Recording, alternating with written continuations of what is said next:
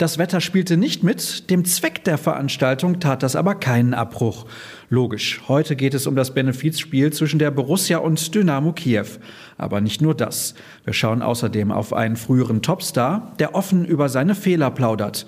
Und damit heiße ich euch herzlich willkommen zur neuen Ausgabe von BVB Kompakt. Schön, dass ihr dabei seid.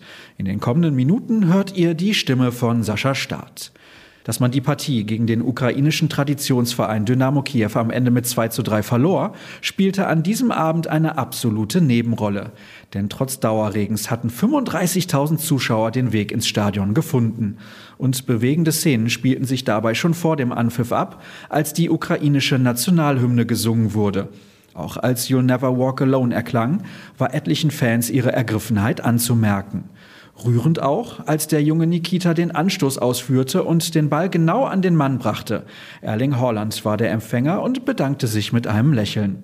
Der 13-jährige Ukrainer ist übrigens mit seiner Mutter aus dem Luftschutzbunker in Kiew nach Berlin geflüchtet, wo sie im SOS-Kinderdorf wohnen. Wichtigste Information des Tages allerdings, satte 400.000 Euro konnten durch das Spiel gesammelt werden. Alles weitere dazu lest ihr auf unserer Internetseite.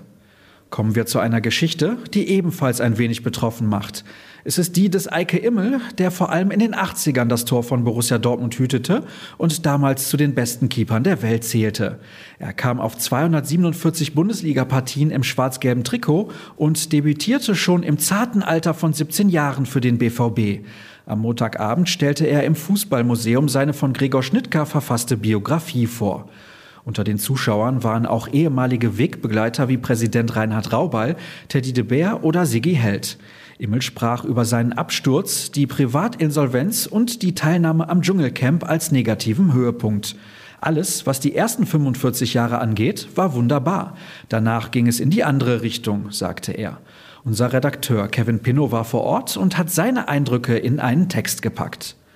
Vom Rückblick kommen wir zum Ausblick und natürlich geht es bei uns ohne Zwischenstopp weiter. Am Vormittag begrüße ich in unserem Vodcast Sascha Klaverkamp. Und ihr könnt davon ausgehen, dass wir nach der Partie bei den Bayern eine Menge zu diskutieren haben. Stichwort Elfmeter. Und der nächste Kick steht am Wochenende auch schon wieder an.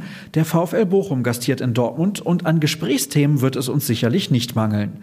Abgesehen davon waren die Kollegen gewohnt fleißig und versorgen euch mit etlichen Artikeln rund um euren Lieblingsverein. Wer Live-Sport sehen möchte, kann das übrigens auch tun, denn um 19.30 Uhr begrüßen die Handballerinnen in Wellinghofen die HSG Bensheim-Auerbach. An der Tageskasse kann man problemlos eine Eintrittskarte erwerben. Alternativ könnt ihr beim kostenfreien Stream auf Sportdeutschland TV reinschauen, wenn ihr denn mit mir als Experte leben könnt.